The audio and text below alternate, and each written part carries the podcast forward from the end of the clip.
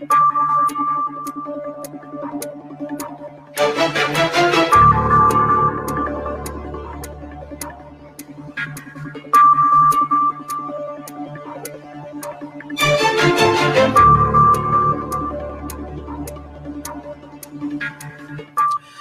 Muy buenas tardes, bienvenidos al Heraldo Radio La Paz. Hoy jueves 14, estas son las noticias para esta tarde. Inicia ya la etapa de vacunación contra COVID aquí en Baja California Sur. Muchas incógnitas. La Secretaría de Marina Armada de México brinda el apoyo logístico y de seguridad para la distribución de las vacunas en todo el estado. También se impartieron los cursos eh, ideales, suficientes y correctos para la aplicación de la vacuna estos eh, impartidos, por supuesto, a directores de hospitales y directores de área. Así se repartió en los hospitales de Baja California Sur. Hay eh, escasez en algunos en donde se prometió una cantidad de vacunas y ahora resulta que siempre llegaron menos la representante de programas federales aquí en Baja California Sur, Janssen Weissenbauch, eh, explica y aclara la participación de la Secretaría de Bienestar en la logística de la aplicación de la vacuna. La Suprema Corte no aceptó el recurso de queja de los diputados locales y deberá retrotraer todo a la sesión del 17 de marzo. El diputado Rigoberto Arce eh, estará en entrevista en este espacio eh, obviamente explicando qué es lo que sigue para el Congreso de Baja California Sur después de la resolución de la Corte. También en el municipio de Los Cabos, la alcaldesa hablará sobre la impugnación a esta la coalición de Morena PT y sobre el hecho de que no la tomaron en cuenta para la reelección. También incompletas las vacunas en Los Cabos, solo llegaron 535 dosis. Estamos en riesgo, aseguran los líderes sindicales del Seguro Social allá en Los Cabos. También el aeropuerto de Los Cabos registra en promedio 50 operaciones diarias, lo cual sigue siendo un reto en la ocupación de asientos. La Paz continúa gestionando eh, por parte del alcalde de La Paz, eh, pues soluciones energéticas para la planta de tratamientos de aguas residuales. También continúan los descuentos en este 2021 para el predial, eh, para que lo aproveche. Todavía en enero hay descuentos. Hoy es un jueves de tendencias y mundo digital con Valerie Vélez. Nos va a platicar sobre esta desbandada de WhatsApp a Telegram, el producto del anuncio de estas nuevas políticas que WhatsApp está aplicando y que tiene que usted aceptar porque si no, pues no va a poder seguir este, utilizando la aplicación. Con esto nos vamos a ir este jueves de noticias aquí en el Heraldo Radio La Paz 95.1.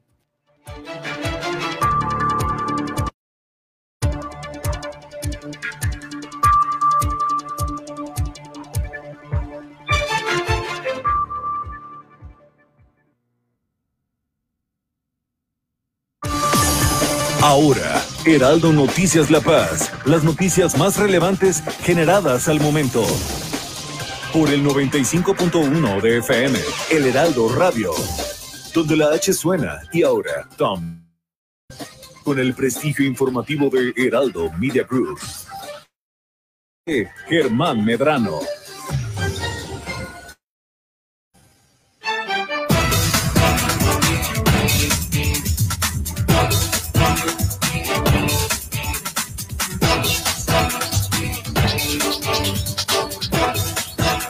Muy buenas tardes, bienvenidos en todos ustedes a esta, la eh, primera emisión de eh, Noticias La Paz, Heraldo Noticias La Paz. Eh, más tarde, a las 8 de la noche, nuestro compañero Pedro Mazón también en De Frente, Baja California Sur. Soy Germán Medrano. Los saludo con el gusto de siempre desde esta frecuencia y le agradezco que nos acompañe a usted que va en este momento en su automóvil, que nos escuche en su oficina, que nos escuche bienvenidos aquí a este informativo. Bueno, nos puede escuchar más tarde si es que no le alcanza el tiempo, si es que va a tener que salir de este momento de donde nos está escuchando, porque más tarde estarán en las plataformas de iTunes, Spotify, iHeartRadio, TuneIn y Alexa, el podcast del Heraldo Noticias La Paz. Alexa, sintoniza el Heraldo Noticias La Paz y por supuesto ahí estaremos. Le invito también para que me siga en Twitter y siga en vivo esta transmisión a través de Twitter en arroba Germán Medrano, es mi cuenta en Twitter. Lo invito para que me siga, por supuesto, me dé a conocer sus comentarios ahí y también que nos siga en Facebook. En esta gran red social estamos como Germán Medrano Nacionales. Ahí también estamos realizando en este momento un Facebook Live, el cual quedará en unos momentos momentos más, en unos momentos más ya en la plataforma para que eh, pues nos eh, pueda escuchar más tarde si es que no, no alcanza, por supuesto, a terminar esta hora de, de, de información. Oigan, pues después de que llegó la vacuna aquí a Baja California Sur, pues ya ya está iniciada esta primera etapa de vacunación aquí en Baja California Sur y hay mucho de ello. La Secretaría de Salud está colaborando muy de cerca con las Fuerzas Armadas en esta primera etapa que inició desde el día de ayer con estas 4.875 dosis de vacuna COVID-19. Eh, en el caso de la Secretaría de Salud Estatal, el suministro biológico se realiza en hospitales generales de San José del Cabo, Cabo San Lucas, Ciudad Constitución, Loreto y Santa Rosalía. Son los hospitales del Estado estado en donde se está aplicando la vacuna. Por supuesto, hay otros hospitales que son propios de la federación, como el Seguro Social, como el ISTE, donde también se están aplicando. Eh, por ello, el, el, secretario de Salud eh, dio a conocer que, eh, y un agradecimiento también, porque desde la madrugada del miércoles las Fuerzas Armadas están colaborando en el traslado de estos paquetes a las diversas zonas del norte de Baja California Sur. Comentó que en la primera eh, esta, eh, en esta primera etapa de inmunizante, de vacuna. Eh, la, primera que se aplicó fue a pacientes respiratorios del Hospital de San José del Cabo. Vamos a escuchar al secretario de Salud con este, el inicio de la primera etapa de vacunación aquí en el estado comenzamos ya en nuestras unidades a vacunar. Sí, son 14 puestos de vacunación en nuestro estado, que incluye todo el sector salud. La doctora Priscila, que está ahí en los comitarios, está en, en, los filtros, ahí ella es la primera en vacunarse, que vacunamos aquí en la Secretaría de Salud. El Hospital de San José del Cabo, a cada institución nos pidieron los listados nominativos y todos dimos nuestros listados nominativos. La información esta la van a manejar bienestar, ellos tienen los censos, ellos van a estar presentes porque el individuo que se va a vacunar se va a presentar con ellos en el módulo de registro y nosotros, la institución de salud, no tenemos acceso a eso. A las instituciones de salud lo que nos va a tocar es la cuestión técnica, aplicar la vacuna y vigilar alguna probable reacción. Queda claro que en esto tiene que ser puro personal que estén ahí directamente en los hospitales. Sí, pues sí, ahí está, como lo dijo el propio secretario de Salud. La Secretaría de Marina Armada de México está dando el apoyo logístico y de seguridad para la distribución de la vacuna. Como le digo, los hospitales que mencioné hace un momento son los del Estado, pero también la Secretaría de Marina lo está llevando a, eh, pues bueno, a todo el Estado fíjese, a través de un helicóptero Black Hawk perteneciente a la base aeronaval de La Paz para el traslado de vacunas a Loreto, Santa Rosalía y Guerrero Negro. En un helicóptero Black Hawk se fueron las vacunas, al igual que también hicieron la entrega eh, terrestremente a través de 975 unidades eh, viales de esta vacuna. Eh, le comento también que mediante la entrega de 975 viales de vacuna contra el COVID-19 a 14 hospitales del el estado. Pues bueno, el eh, personal perteneciente al cuarto batallón de infantería de Marina están brindando seguridad y resguardo a todas estas eh, inmunizantes. Efectuaron patrullas de vigilancia terrestre en las inmediaciones de los hospitales de San José del Cabo, Cabo San Lucas, Ciudad Constitución, Santa Rosalía, Guerrero Negro y Loreto para garantizar la seguridad. Hay operativos alrededor de estos hospitales. Es importante destacar que de acuerdo con la Estrategia Nacional de Vacunación contra el COVID-19, eh, la aplicación se realiza a fin de que eh, sea recibida por todo el personal que combate en la primera línea de batalla eh, a los pacientes con este virus, con el COVID-19. Ahí la Secretaría de Marina, eh, pues por supuesto, está eh, pues muy atenta de la distribución de esto. Es, nada más la distribución y la seguridad del el inmunizante.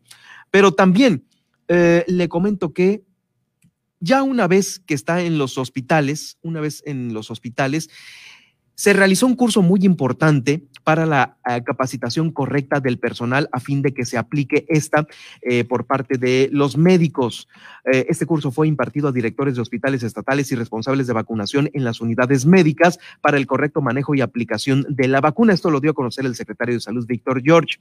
Las Fuerzas Armadas, como le digo, eh, tienen a su cargo el traslado de las vacunas a las unidades hospitalarias y ya una vez ahí, una vez ahí, se están instalando módulos que son operados por estas células de vacunación integradas por cuatro elementos de la Secretaría de Marina, fíjese, cuatro de la Marina, cuatro de la Secretaría de Bienestar y cuatro trabajadores de la salud.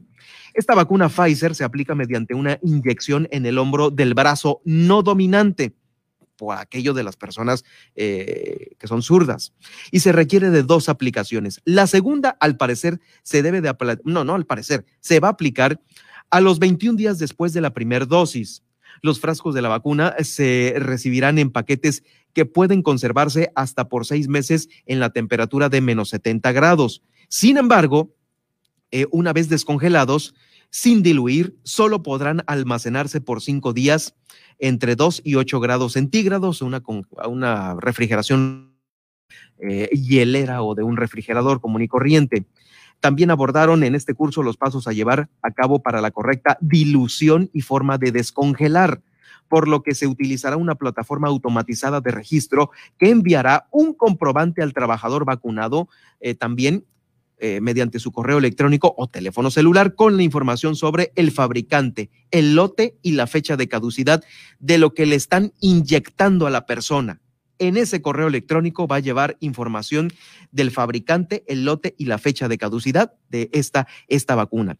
En una primera aplicación, después de los 21 días, llegará la segunda, la segunda dosis para completar el cuadro de vacunación completo para una sola persona.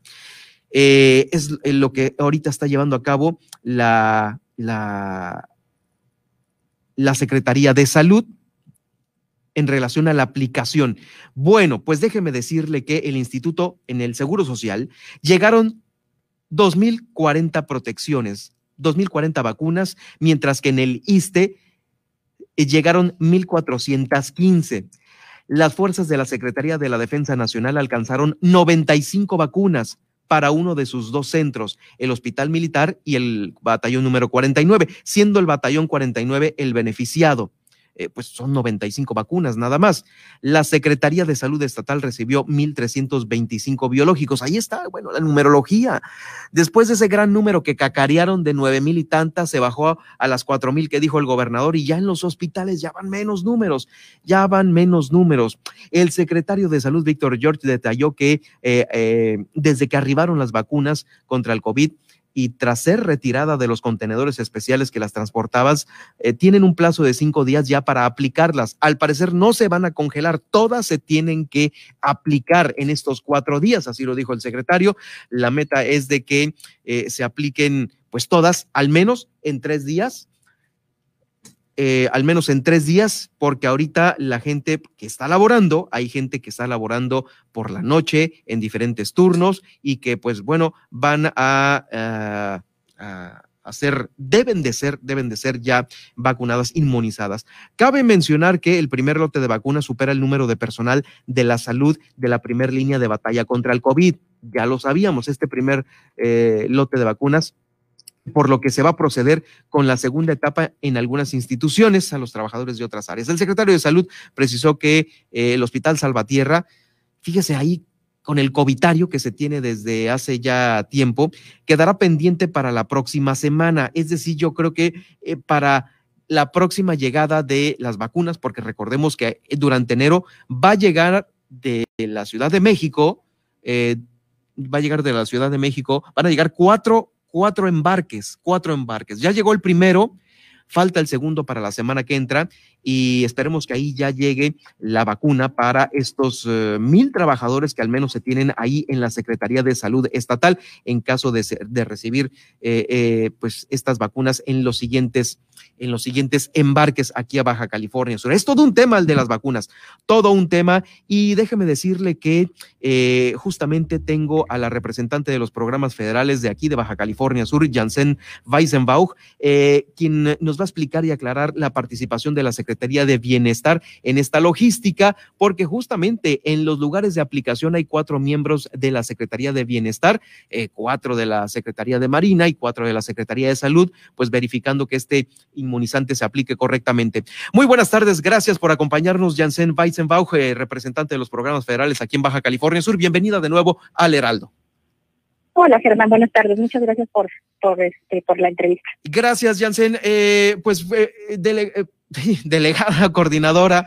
Eh, delegada. Eh, delegada, sí, muy bien, entre, entre, entre tanto eh, cargo que, que, hay que aplicar.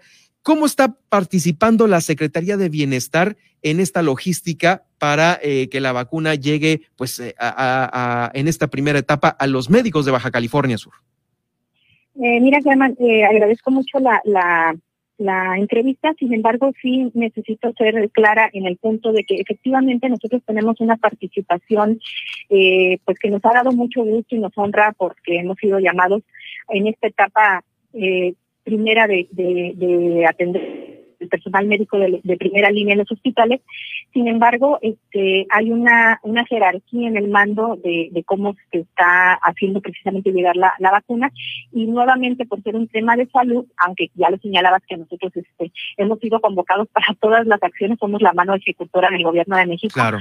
Este, fuimos convocados nosotros para poder apoyar al, personal médico en la aplicación. Y entonces, en ese sentido, lo que nosotros estamos haciendo en los hospitales es eh, nada más llevando el control de, eh, de los inventarios, el registro en las plataformas que, la, el propio que las propias instituciones nos este, nos hicieron llegar para tal fin, para llevar el, seguimiento, el control y sobre todo como todos ya lo saben que es una una una vacuna que tiene que tener determinadas características de enfriamiento, no pasar determinados momentos, hay mucha más eh, demanda de la existencia que hay y por ser pues muy raro pues nos han pedido que apoyemos al personal médico a, a este a la al registro de todo este proceso administrativo por llamarle de alguna manera porque nosotros no estamos aplicando la vacuna.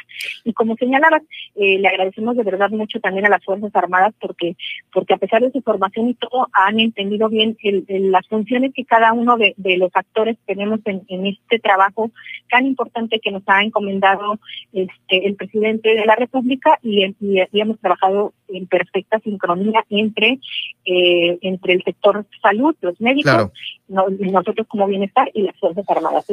Son unas células, como tú bien lo señalas, integrados por 10 compañeros, cuatro de las Fuerzas Armadas, que efectivamente en Baja California Sur solamente el Hospital Militar eh, integró a, al personal de Sedena. Todos los demás hospitales, los otros eh, tres hospitales, los está atendiendo la Secretaría de Marina, la vocera o la encargada de esta actividad, que es la teniente quien es este, de la Secretaría de Marina, y nosotros, como te digo, los otros cuatro somos eh, eh, responsables de la cuestión logística. Bien, eh, ahorita mencionabas también eh, que tiene mucho que ver el manejo de las listas que se entregan para eh, las personas que van a ser beneficiadas con la vacuna, y ayer comentaba yo en este informativo aquí en Heraldo Radio Delegada sobre la situación de cómo, cómo se están poniendo o cómo más bien organizaron las listas, porque si justamente es eh, la federación la que trae las listas finales y de aquí eh, pues aportó su lista el Seguro Social, el ISTE, que son entidades federales. Eh, comentaba ayer el tema de si habría posibilidad de que se dobletearan algunas personas con, con, una, con, un, con un doble vacunado por el hecho de que muchos médicos trabajan en la mañana en el Seguro Social y en la tarde en el ISTE o en la Secretaría de Salud. Y esa es una eh, inquietud que en el sector médico ha, prevalecido sobre eh, pues la duplicación de nombres por esto, por la duplicidad de chambas que una persona puede tener en estas entidades. Mira, yo te señalaba que el proceso es eh, efectivamente el INS mandó sus listas, el Seguro mandó sus listas y el sector salud, este, la Secretaría de Salud del Estado también mandó sus listas. Entonces, eh, esto fue la semana anterior donde nosotros no teníamos participación. Sin embargo, eh, en el prellenado, que es el formato que nosotros conocemos este, de, la, de la que estamos nosotros este, manipulando, allí viene una, una casilla donde se señala si, si el médico este, participa en otro, en otro hospital y entonces la, eh, les, llega la cita a, en, solamente en un, en un hospital. Como estamos siendo muy rápidos por la cuestión de la, de la, de la red de frío que necesita la vacuna, estamos siendo muy rápido. Eh, finalmente hay, hay, personas que se están señalando que están de vacaciones o que están enfermos. Ellos no perderán la posibilidad de vacunarse, pero será en otro momento. Entonces, es, es, es muy eh, pues ahora sí que eh, nosotros por eso se ha señalado que apelamos a la a la conciencia y al llamado. Finalmente es un, biológico que no no se conocen los, los efectos secundarios pero este ya sería muy y, cómo se dice este eh, bueno cuando cuando llega el personal al, hospital, tiene que llegar con un código QR para su para su registro. Si no llega con el código QR, se hace el, levantamiento a mano y firma de responsable y se le entrega el, documento. Entonces, si ya alguien, este, y eso, esas este, fichas se van eh, registrando en la plataforma. Ayer tuvimos un poco de, problema para ingreso en las plataformas como todo pero este pues finalmente la persona está firmando de puño y letra que está recibiendo la vacuna y pues sería muy obviamente aquí que alguien lo hiciera de manera este claro obviamente aquí estaríamos apelando y precisamente al sector médico para que en relación a esta solicitud o a este o a esta ética que se debe de tener si es que aparece duplicado, pues bueno, decir a mí ya me la aplicaron porque pues yo vengo desde la mañana del ISTE y en la tarde pues otra vez me la querían poner en el Seguro Social, más o menos por ahí debe de cabe la posibilidad de que haya este esta duplicidad. Yo entiendo que no, porque finalmente cuando llegan ahí al módulo, este, llegan con su cita ya programada y el que se haya programado por la cita, nosotros en, Bienestar y en todo el gobierno de México se maneja un, un número único, que es lo único que nos, que nos dice que no se repite una persona, que es la CURP, es nuestra llave. Entonces, en el momento en que tú ingresas la CURP, si esa CURP ya, este, ya, ya está en otro sistema aplicado, pues eh, ya no te va a generar la cita. Entonces es, como un bloqueo a través de la CURP, es decir, ya tiene una cita pues en el, en el ISTE y ya no puedes generar otra cita para el Claro, claro, claro. La participación de la Secretaría de Bienestar estará vigente todavía entonces hasta que terminen de llegar, o bueno, más bien, en cada embarque que llegue a Baja California Sur. Así es, somos este los, los hemos sido llamados para acompañar en todo este proceso de vacunación a todo el personal médico y continuaremos después con este los adultos mayores eh, en la vacunación en la vacunación. Muy bien. Eh, pues eh, muchísimas gracias por esta aclaración importante, delegada. Seguiremos muy de cerca bien esta logística. ¿Algún mensaje final que desees darnos aquí en el Heraldo Radio? Pues agradecer la, la información porque finalmente cuando las cosas son muy rápidas, que es lo que nos han pedido a nosotros, a veces se genera este, desinformación y sí, sí he, escuchado algunos comentarios de que hay, hay dudas de todos los procesos. Entonces, en ese sentido, les pedimos como siempre su confianza, así como hemos ganado su confianza en, todos los procesos que hemos hecho, pero también una, una corresponsabilidad, ahorita por eso lo señalaba, de decir, si yo no soy personal de primera línea, si yo no soy este, si yo soy administrativo, llegará el momento en el que toda la población de México nos, vacunemos, este, nada más hay que esperar ese momento. Entonces sí pedirle a, la población pues la confianza de la vacuna que está ya 100% realizada y por eso nos la están aplicando todos, que a quienes les toque se vacunen, pero que también eh, respetemos como señalabas este nuestro momento de vacunación. Claro, el momento de vacunación. Muchas gracias. Esa es, ese es el llamado. Pues ahí está. Muchísimas gracias por estar con nosotros esta tarde.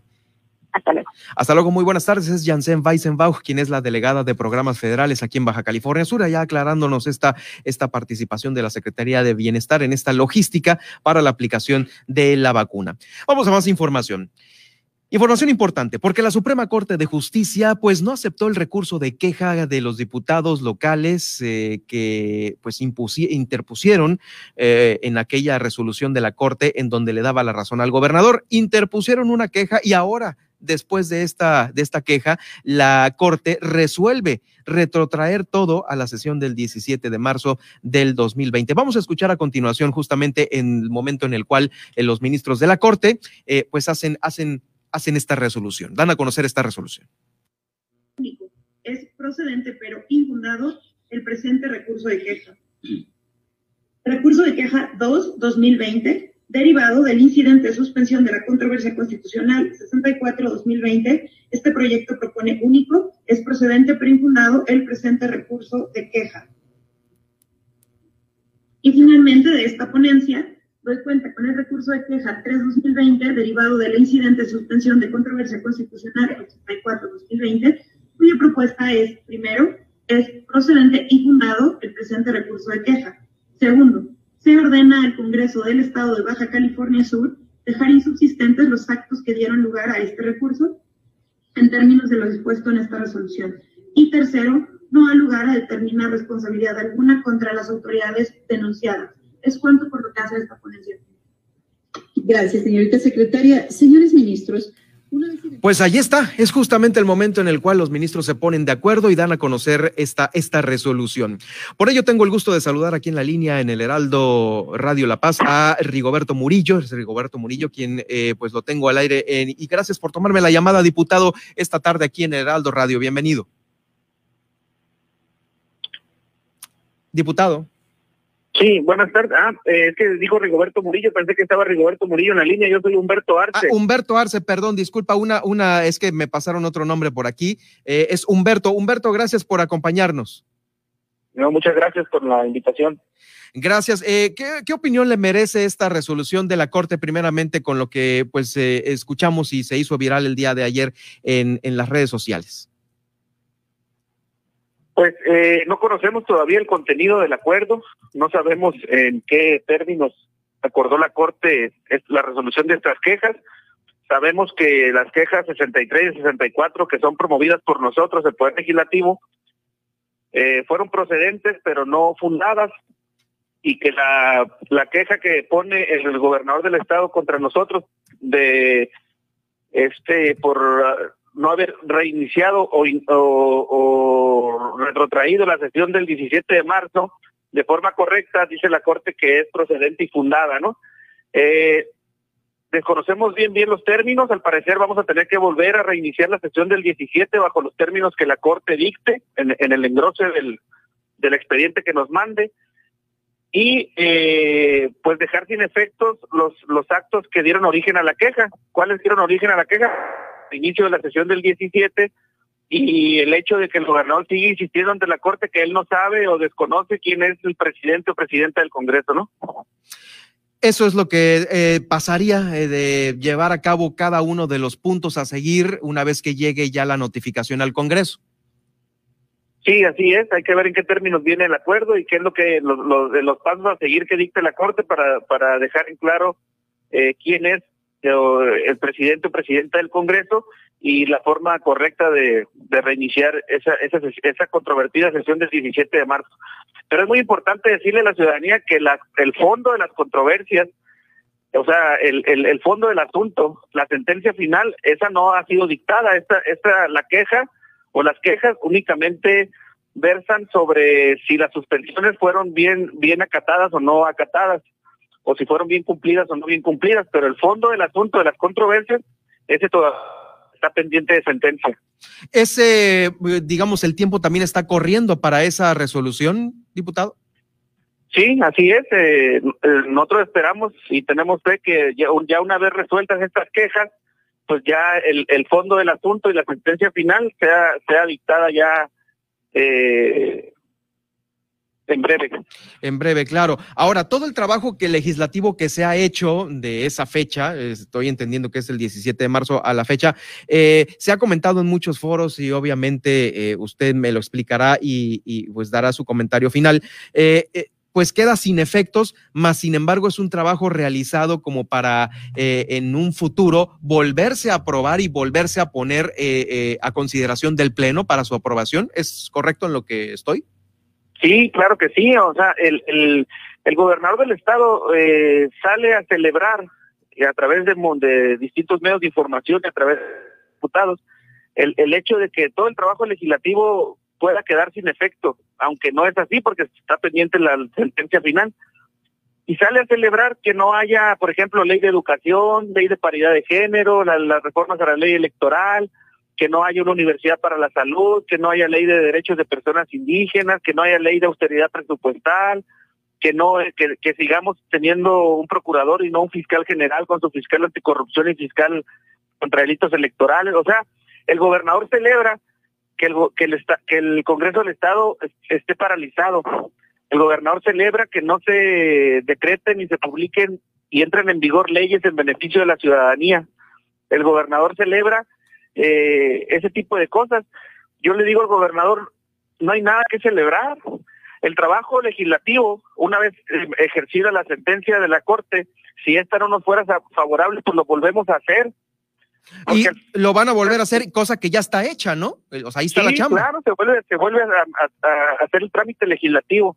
Pero aquí lo, lo, lo que a mí me parece triste de parte del Ejecutivo es que celebre que, que, logra paralizar a otro poder y que celebre que las leyes que ya, ya estarían en, en, vigor si estas hubieran sido publicadas, ya tuvieran vigencia esas leyes, ahí siguen paralizadas. Por ejemplo, la ley de educación, la reforma educativa que ya se realizó a nivel nacional, no puede eh, entrar en vigor aquí en, en, en Baja California Sur de forma real, de forma sustantiva, porque el gobernador no la publica y él lo celebra. Eso es muy triste para el Estado, es, es, es, es no hay nada que celebrar con bombo y platillo como lo está haciendo el gobernador. Eh, ¿Se esperaría entonces que de nueva cuenta eh, la diputada Daniela tomara la presidencia? Vamos a esperar en qué términos eh, la Corte dice, ¿no? Pero obviamente si la si la sesión del la reinicia la diputada Daniela, ella no puede continuar siendo la presidenta porque su periodo ordinario, eh, ella fue electa para un periodo del 15 de marzo a 30 de junio de 2020. Entonces, yo considero, a, reserva de lo que diga el acuerdo de la Corte, que una vez reiniciada la sesión del 17 de marzo tendremos que elegir otra mesa directiva para esta para este este periodo permanente y para el siguiente periodo de sesiones, porque el, el periodo de la diputada Daniela ya, ya, ya, ya. ¿Llegaba a su fin? Ya llegó a su fin el 30 de junio, pues. Bien, sí, sí, obviamente, eh, pues hay, hay, un, hay un espacio ahí importante entre el 17 de mayo y el 30 de junio que, que, tendría que, que sustituirse, ¿no? Sí, pero ya presidido por quien dicte la asamblea, por quien dicte la, la por quien elija la, la el, pleno. Muy bien, pues eh, eh, no tienen ahorita fecha de, recepción del documento final de la Corte sobre esta queja, ¿no? El, acuerdo fue votado el día de ayer en sesión eh, ordinaria de la Corte y regularmente tarda, pues no sé, algunos entre 5 y 10 días hábiles en llegar al acuerdo y ya ser notificados formalmente. Y vamos a esperar hasta eso para saber en qué términos tenemos que reanudar claro. la sesión del 17. Es importante también decir que ellos nos acusaban de que íbamos a caer en desacato, que íbamos a caer en eh, a ser destituidos de nuestro cargo, que íbamos a ir hasta la cárcel. Y ayer la Corte deja muy en claro también eso, dice no al lugar a, dictar responsabilidades contra las autoridades claro. demandadas. Entonces no hay desacato por nuestra parte. Simplemente la Corte dice, a ver, vuelvan a reiniciar bajo los términos que voy a dictar. Y esos términos los conoceremos al ser notificados. Muchísimas gracias, diputado, por tomarme la llamada. Es el diputado Humberto Arce. Humberto Arce. muchas gracias a usted. Y estamos atentos, claro, claro, estamos atentos a cuando llegue esa, esa, pues ahora sí que ese manual de lo que hay que hacer, de en qué términos viene la resolución. Y estaremos atentos cuando, cuando sea el momento para eh, volver a, a informar aquí al público del Heraldo Radio. Muy bien, muchas gracias. Un saludo. Gracias, diputado. Muy buenas tardes. Buenas tardes. Pues ahí está el diputado Humberto Arce. Sí, por supuesto, es el diputado Humberto Arce, quien lo tuvimos aquí en entrevista. Lo vamos a subir en un podcast más tarde en este informativo para que usted pues lo, lo tenga en cuenta sobre lo que pasó ayer, la resolución de los magistrados, eh, dando eh, pues eh, para atrás el recurso de queja sin embargo, pues bueno, sobre ello se va a esperar eh, a que llegue el documento al Congreso y en qué términos se está eh, dando a conocer esta resolución y sobre ello, pues bueno, ya se tomarán eh, nuevas, nuevas directrices ahí en el Congreso del Estado. Vamos a una pausa y regreso con más información. Heraldo Noticias La Paz, 95.1 de FM.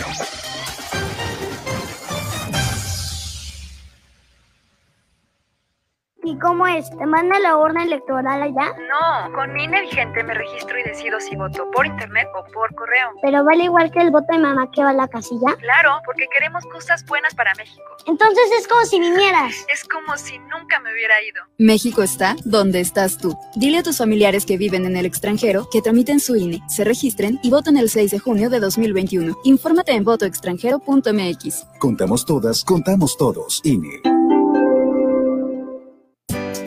El apoyo ciudadano es el respaldo que otorga la ciudadanía a través de su firma y algunos datos de su credencial para votar a una persona que busca obtener una candidatura independiente. Su recolección es a través de reuniones públicas, asambleas, marchas y todas aquellas actividades que no impliquen actos anticipados de campaña y podrán iniciar a partir de la obtención de la constancia como aspirante por un periodo de 60 días.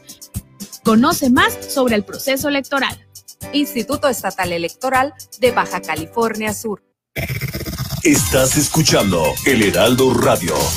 XHB CPZ FM en el 95.1 FM, transmitiendo con 25.000 watts de potencia desde Ignacio Allende 530, zona central, código postal 23.000, Plaza Allende L12, La Paz, Baja California Sur. Heraldo Radio La Paz, una estación de Heraldo Media Group.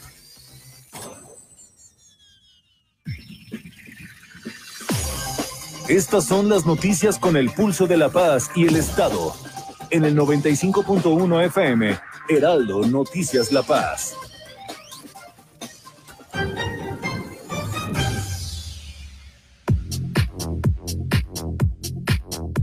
Dos de la tarde con 35 minutos, un servicio social. Se solicitan donadores de sangre, de cualquier tipo de sangre, para el señor Julio César Ramírez Ramírez, que se encuentra internado en el hospital del Iste del Conchalito.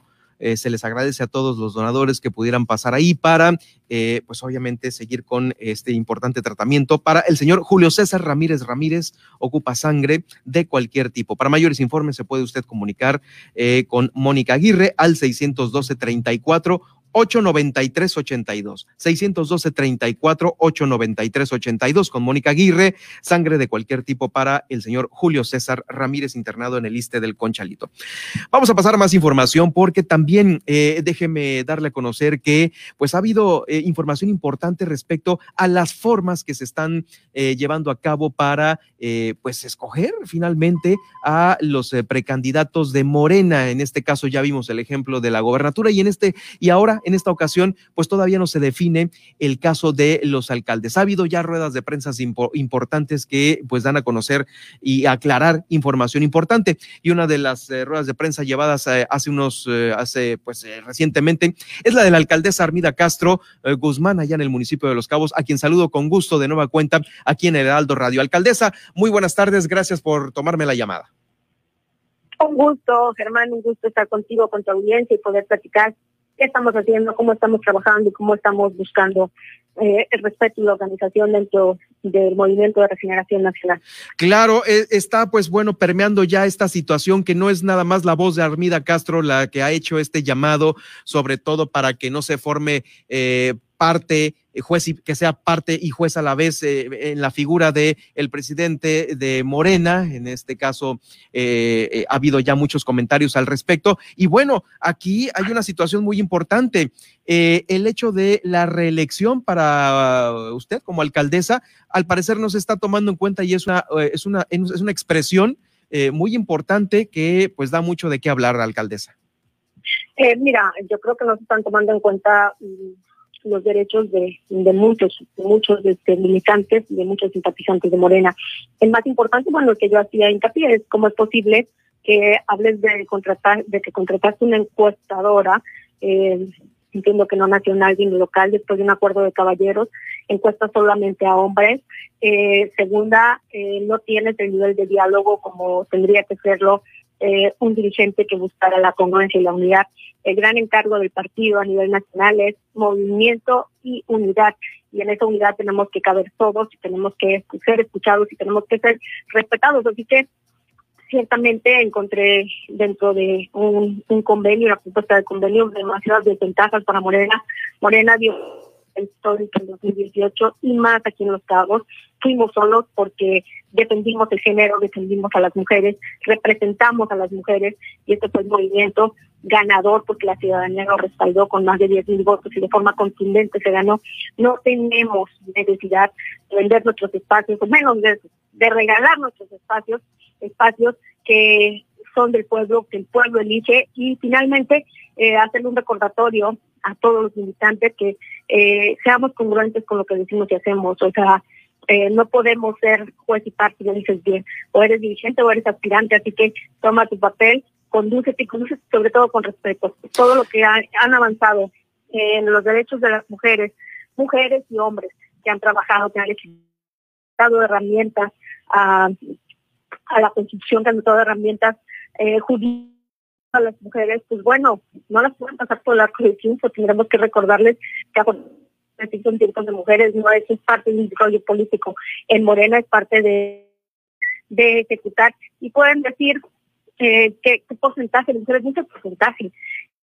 el que trabajemos y seamos capaces de ser incluyentes. Así que, eh, pues, a que el partido a nivel nacional revise y revise bien cómo se están con aquí en Baja California Sur y cómo es que no nos vamos a dejar y estamos unidos claro. muchos, muchos morenistas. Claro, definitivamente. Y bueno, justamente la situación de las encuestas resulta ser que es una misma persona, eh, eh, el mismo que aquel que hiciera los foros de movilidad, en donde pues tuvo pues en entredicho una cantidad muy importante de lana, 300 millones de pesos. y puede ser un este, excelente eh, investigador y no, no, no tengo duda, pero en Morena hay una comisión de encuestas, una comisión de, de que, que tiene a su vez que ser y preguntar y encontrar la forma de llegar a la ciudadanía y saber cuál es el interés de la ciudadanía. Así que eh, se toman atribuciones que no les corresponden y lo digo con todo respeto. Es Morena Nacional quien decide, quien resuelve y que y finalmente eh, abre los espacios para que sea el pueblo el que decida. Así que con todo respeto, no veo el por qué engañar a la ciudadanía, hacer una encuesta que, que no es para nada, no sé cuánto costó ni quién la paga, pero valdría la pena investigar porque no es manera nacional y no es algo que estén avalando los morenistas, al menos no los de los cabos.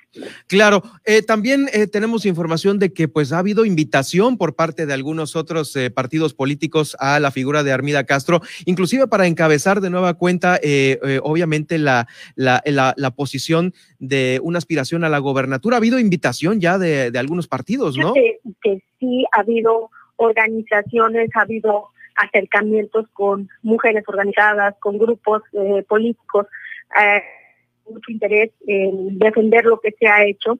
He sido una presidenta municipal con un nivel de gestión que no tuvo ningún otro alcalde en Baja California Sur.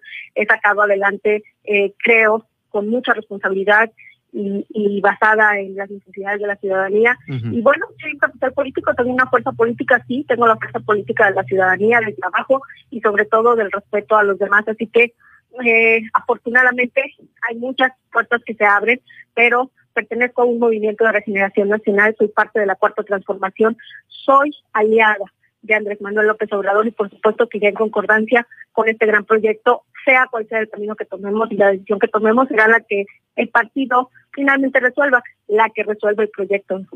Claro, y sea cual sea la resolución de Morena, eh, obviamente si es un ejemplo muy similar al que sucedió para la elección al, precandidato a gobernador, ¿lo aceptarás? ¿Lo aceptarás, eh, alcaldesa?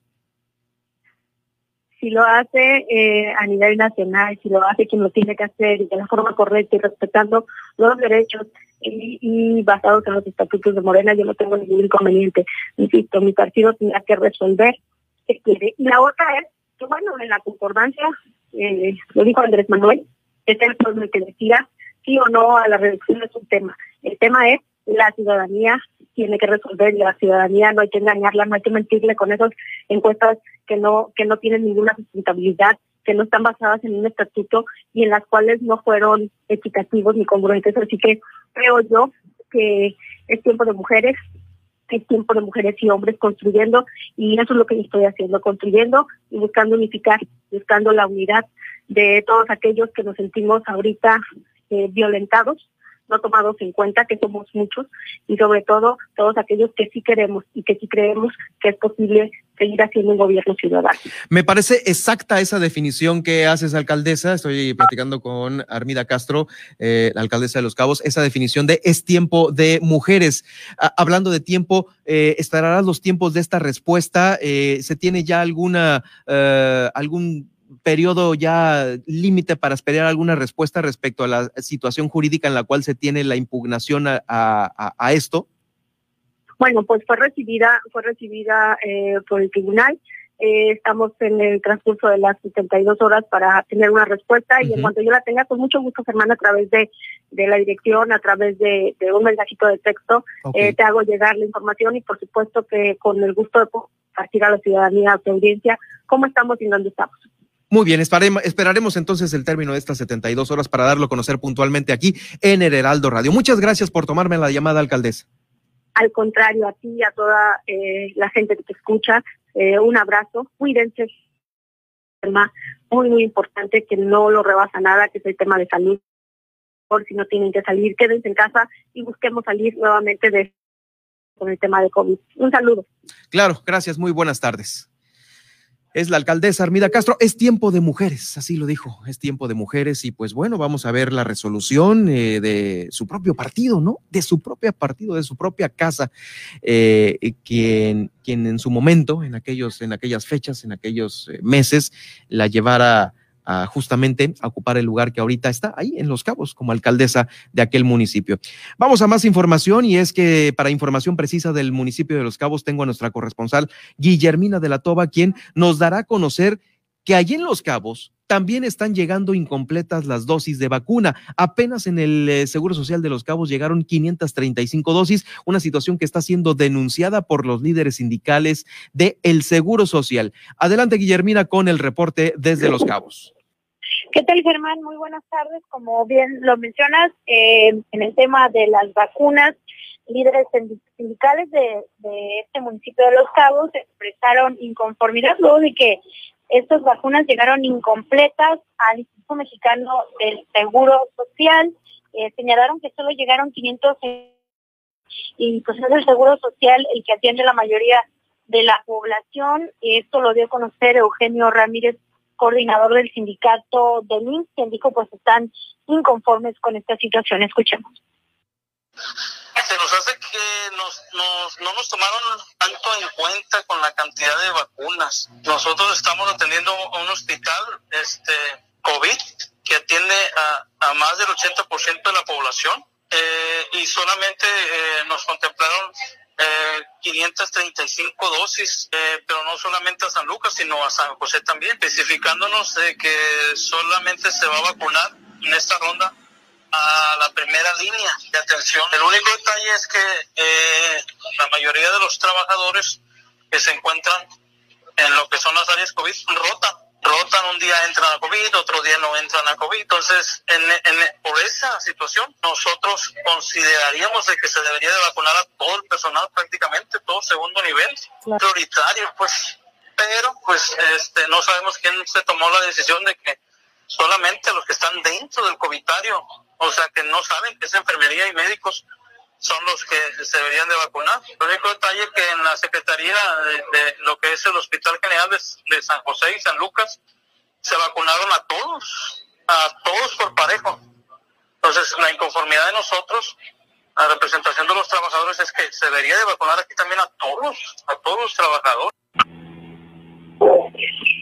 Pues ahí la, la inconformidad. Y en otro tema, el presidente del Consejo de Administración de la Asociación de Hoteles indicó que se estima perder en el primer trimestre del año el 50% de ocupación hotelera. No obstante, señaló que ya se cuentan con las herramientas y, estrategias para cumplir exitosamente con los requerimientos. Escuchemos. Por razones lógicas. En cuanto, en cuanto esto se dio a conocer, hay una serie ya de cambios de fechas en el compartido y en el ambiente hotelero estamos recibiendo muchas carretadas de solicitudes de cancelación.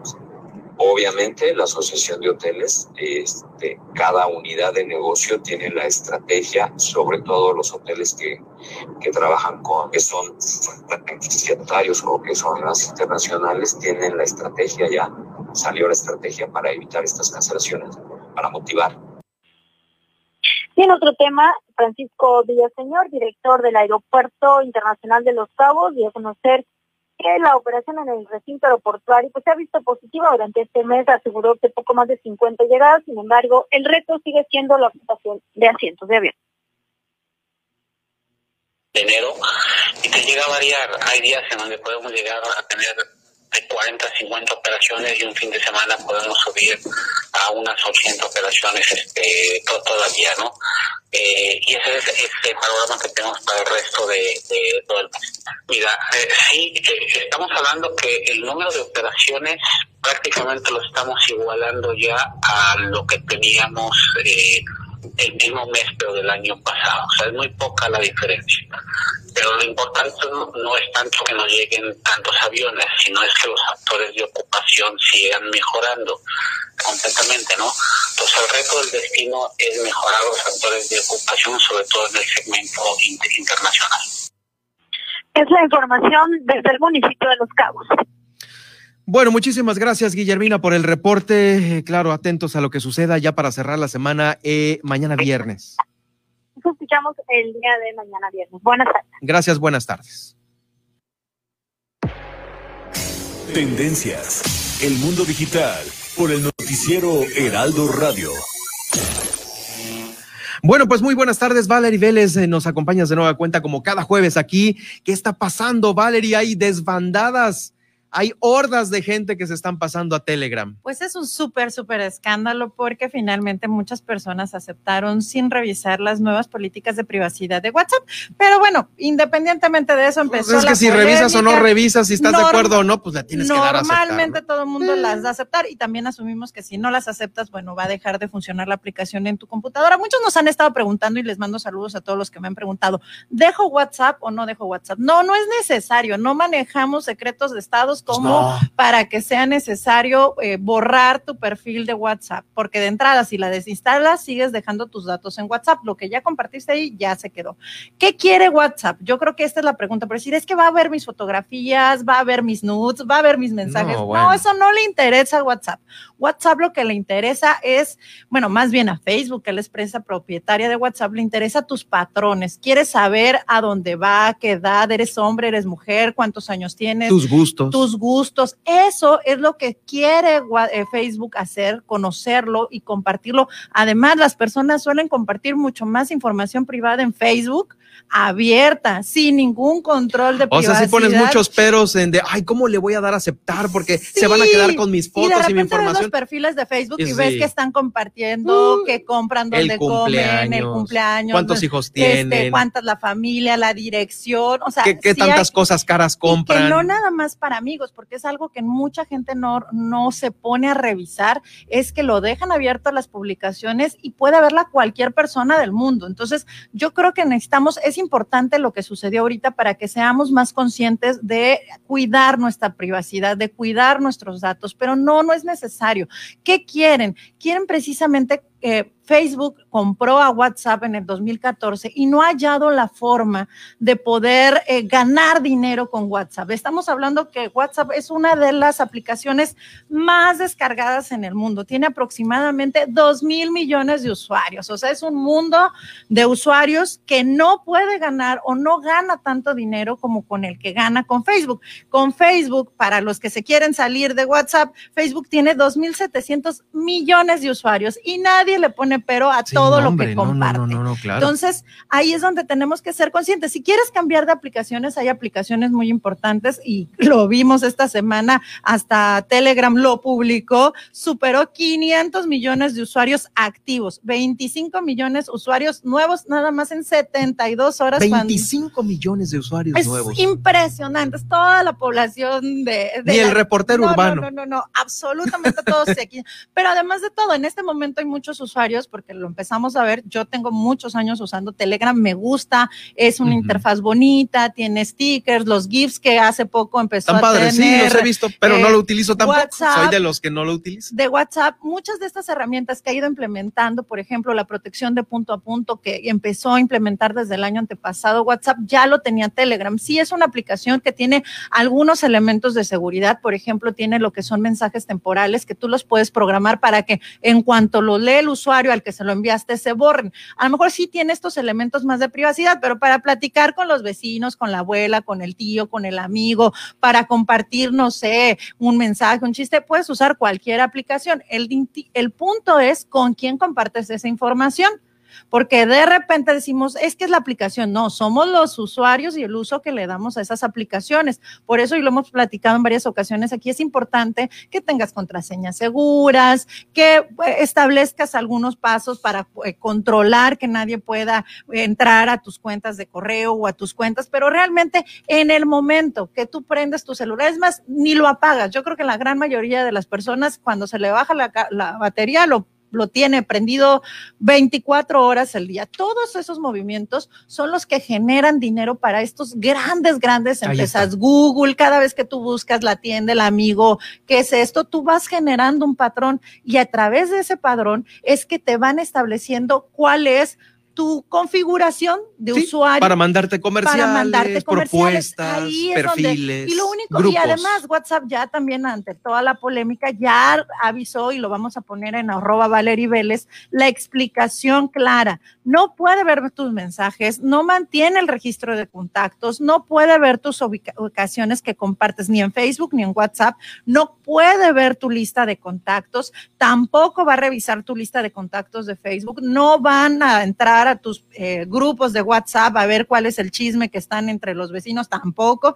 Puedes habilitar muchas opciones para hablar y además puedes descargar tus datos, pero si quieres, te gusta WhatsApp, sigue usando, nada más que ahorita todo el mundo tiene WhatsApp, Signal y todos, y nadie usa ninguna de esas. Sí, todos caray. siguen usando WhatsApp. Relajémonos, sigamos teniendo estas No tengamos este medidas pánico. de seguridad. Todas las aplicaciones tienen sus pros y sus contras, usen las que sea. Y acuérdense, WhatsApp se ha vuelto una herramienta, sobre todo ahorita en la pandemia, de comercialización. Entonces también Facebook quiere ganar dinerito con eso. Claro. Y lo que va a empezar va a ser a monetizar algunas actividades, va a empezar a sacar publicidad, pero pues tiene que ganar dinero con lo que este, pues estamos comunicando todos los días. Que no haya pánico, que no haya pánico, nos quedamos ahí donde estamos en WhatsApp y los que quieran eh, explorar eh, los demás, Telegram incluido, adelante, ¿no? Váyanlos usando, Otra opción. váyanlos conociendo, conózcanlos, disfrútenlos. Este, hay usuarios para cada una de las plataformas y para cada una de las aplicaciones, pero tengan la confianza de que pueden seguir usando estas aplicaciones y todo depende del usuario. Muchas gracias, Valerie, por acompañarnos este jueves. Sí, estaremos atentos el próximo jueves para ver qué novedades se generan, se juntan aquí en la, en la red y, por supuesto, en el Heraldo Radio. Nos vemos en arroba Valerie Vélez. Les voy a compartir precisamente este mensaje de WhatsApp. Muchas gracias, Germán. Saludos a todos. Gracias, muy buenas tardes. Y el mensaje que les voy a compartir a continuación, atención, esto es importante. Noticia de última hora, es un breaking news que le estamos dando justo a- en este momento a todos ustedes, porque el gobernador del estado está dando a conocer el incremento de contagios COVID aquí en Baja California Sur y de nueva cuenta subimos un nivel al en el semáforo COVID. Vamos a pasar del nivel 4 al nivel 5 en los siguientes municipios: La Paz, Comondú y Loreto. Esto por el sistema de alertas sanitarias COVID. Los Cabos y Mulegé pasan del 3 al 4, pero nosotros aquí en La Paz, Comondú y Loreto, vamos a pasar al nivel de alerta número 5. Esto ya está acordado el día de hoy, justamente, jueves 14. Tiene apenas eh, unos minutos que el gobernador del estado ya está confirmando esto. Estamos en un estado crítico de pandemia y si continúa el incremento de contagios, tomaremos medidas más restrictivas, es decir, pasar al pues ya al último nivel, al sexto, donde todo está cerrado, pero lo pronto estamos en un nivel abajo de ese, en el 5. Ya subimos del 4 al 5 por el número de incrementos y contagios. Noticia de última hora que se la estoy dando a conocer aquí en el Heraldo Radio. La eh, les pido, dice el gobernador, no bajar la guardia, cuidarse, cuidar a quienes más quieren y para más información consultar coronavirus.bcs.gov.mx. Ahí está el semáforo. Les repito esta información de última hora, eh, la escucha aquí en el Heraldo Radio La Paz puntualmente. Pasamos en La Paz, Comondú y Loreto del nivel 4 al nivel número 5. ¿Y qué trae este nivel? Es una persona por cada cuatro metros cuadrados un aforo del 30%, ya del 30%, y cerrado, por supuesto, eh, los restaurantes de servicio completo, los comedores para empresas e instituciones, eh, inmobiliarias, agencias, comercio al por menor, hoteles, moteles y tiempos compartidos cerrados de nueva incluyendo los servicios que presten dentro de una propiedad, cerrada la pesca deportiva, cerrado el turismo náutico, cerrado el turismo terrestre, agencias transportadoras terrestres, cuatrimotos, eh, tours, operadoras de aventura y naturaleza, cerradas las playas, los parques, la actividad física individual al aire libre ya está prohibida. La activación vehicular del malecón de La Paz también eso es lo que ahora trae el nivel 5 en un nivel crítico, en un nivel crítico por estar eh, en el COVID de esta manera. Vamos a una pausa y regreso ya con el resumen, incluyendo esta, esta decisión de hace unos minutos aquí en Baja California Sur.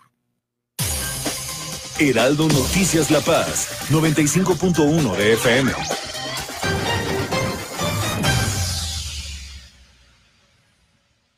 En 2018 te ofrecimos transformar la basura en energía.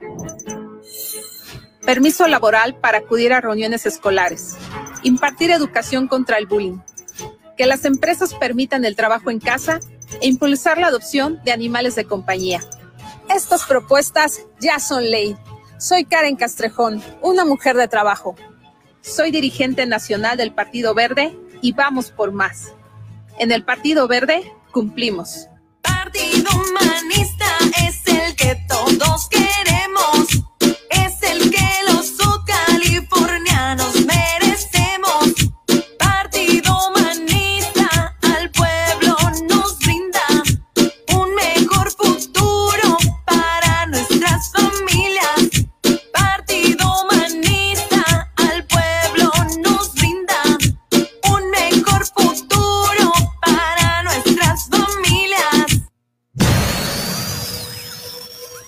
En el 95.1 FM, Heraldo Radio La Paz.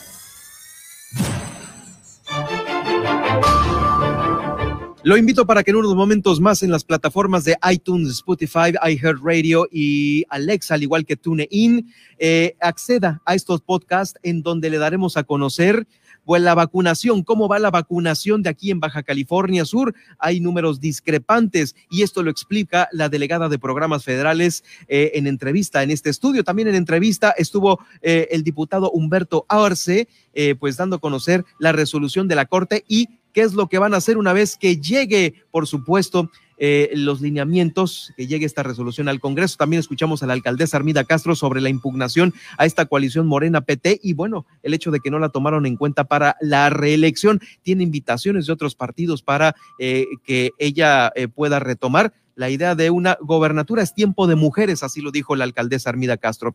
Y de última hora, pasamos del nivel 4 al nivel número 5 en la alerta sanitaria en los municipios de eh, La Paz, Comondú y Loreto. Esto lo está dando a conocer el gobernador del estado. En este momento, hace unos minutos, a través de su cuenta de Twitter, regresamos mañana viernes al nivel número 5, en donde van a estar cerrados de nueva cuenta los restaurantes de servicios eh, de tiempo completo.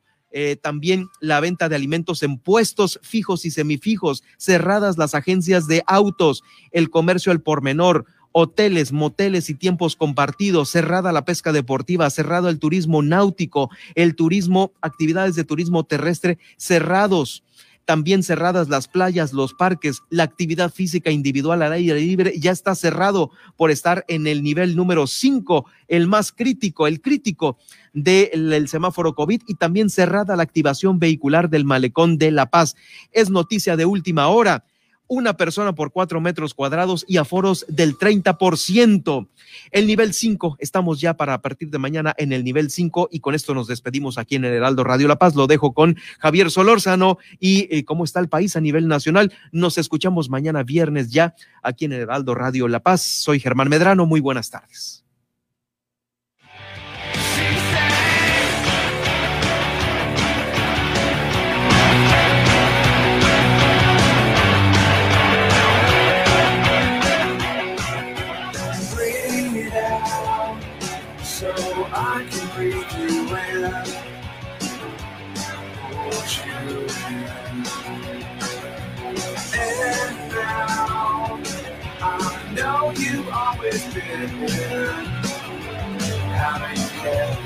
Out of